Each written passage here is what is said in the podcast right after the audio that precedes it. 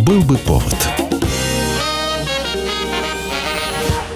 Здравствуйте, я Михаил Антонов, и эта программа «Был бы повод» 25 марта на календаре. И рассказ о событиях, которые происходили в этот день, но в разные годы, ждет вас в сегодняшней передаче. 1942 год, 25 марта, выходит постановление Государственного комитета обороны СССР о мобилизации девушек-комсомолок в части ПВО. Товарищ старшина, первое и второе отделение третьего взвода пятой роты отдельного зенитного батальона прибыли в ваше распоряжение для охраны объекта. Докладывает вомком взвода Кирьянова. В документе говорится о том, что требуется заменить 100 тысяч красноармейцев в войсках противовоздушной обороны страны. Молодых людей не хватает на фронте, а на должности телефонистов, радистов, прибористов зенитной артиллерии, разведчиков, наблюдателей за воздухом набирают около 100 тысяч девушек-комсомолок в возрасте 19-25 лет. Из них 40% с полным средним образованием, остальных с образованием не ниже 5-7 классов. Именно так начинают формироваться специальные женские батальоны. Большинство новобранцев – это вчерашние школьницы, которые добровольцами пойдут в армию, чтобы помочь в борьбе с фашистами. Сам вижу. Чья работа? Младший сержант Осянина, лично. Не лично, а с отделением. Молодец, Осянина. Представим к награде. Не надо мне наград.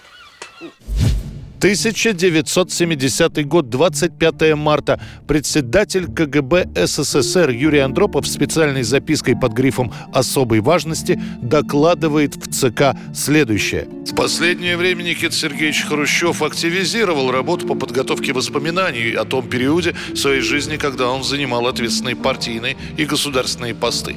В продиктованных воспоминаниях подробно излагаются сведения, составляющие исключительно партийную и государственную тайну раскрывается практика обсуждения вопросов на закрытых заседаниях Политбюро ЦК КПСС. Действительно, Хрущеву скучно на пенсии. Он начинает писать воспоминания. И не просто писать, а надиктовывать их на магнитофон. Раз, два. Алло, алло, алло, алло. Да. Э, да. Ну вот, так э, я хочу сейчас проверить, э, записывается или не записывается. Хрущев знает, что его дача на прослушке, догадывается, что о его увлечении воспоминаниями уже знают в Политбюро. Именно поэтому предполагается издать эти самые мемуары за рубежом. Когда книга была напечатана, Хрущева вызовут на заседание и спросят, как материалы попали на Запад. В ответ Хрущев ответит, что никому ничего не передавал и даже сделает заявление для прессы. Это фабрикация, я возмущен ею. Никаких мемуаров или материалов мемуарного характера я никогда никому не передавал. Поэтому я заявляю, что все это является фальшивкой. В такой лжи уже неоднократно уличалась продажная буржуазная печать. Я вытащил счастливый лотерейный билет, и поэтому я а, остался в живых, когда мои, так сказать, сверстники, мои однокашники, мои э, друзья, приятели, с которыми я вместе работал в партийных организациях, большинство сложило голову, как враги народа. 1974 год, 25 марта. На экраны выходит фильм Василия Шукшина «Калина красная». Вот так передай. Запомни и передай. Понял? Я передам, но ты же знаешь его. Я знаю его. Он меня тоже знает. Он деньги получил от меня? Получил. Все. Я вам больше не должен. Будете искать, я на вас всю деревню подниму. В поход с вилами. Поняв, что ему пока не разрешат снимать кино про Степана Разина, это мечта всей жизни Шукшина, Василий Макарович берется за собственную повесть.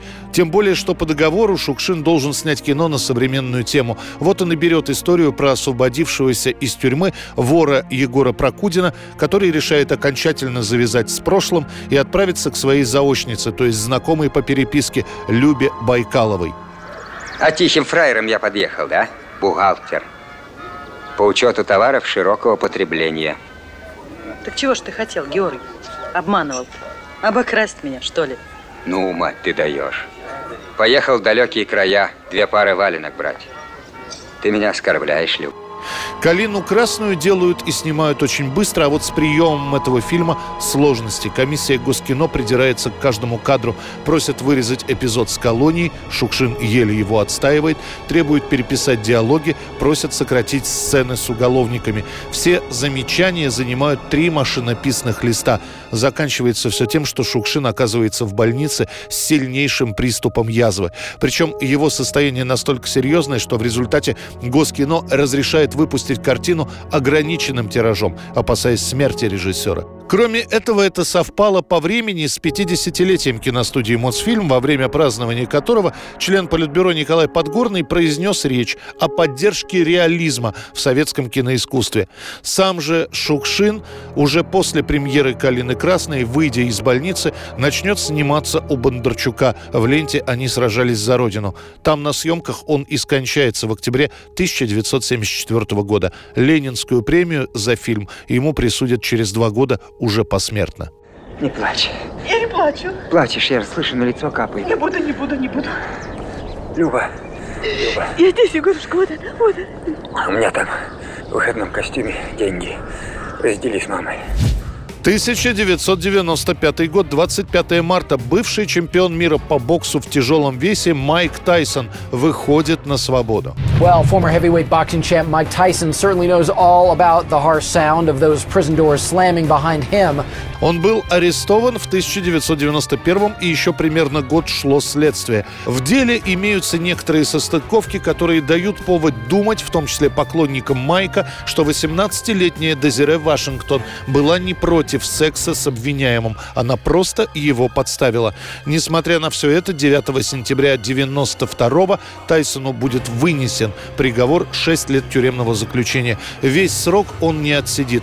Адвокаты боксера приложат все усилия, чтобы уже через три года Майк Тайсон оказался на свободе. В середине 95-го Майк уже снова на ринге, а в 96-м во время боя с Эвандером Холлифилдом он откусит кусок уха у соперника.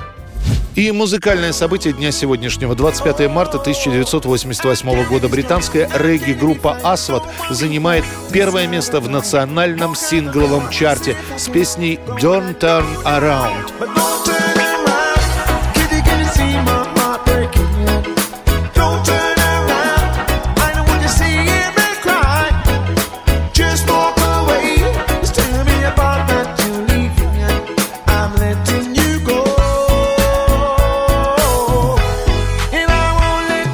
Сама песня долго в хит-параде не продержится. О ней вспомнят в середине 90-х, когда кавер на эту композицию запишет группа Ace of Base.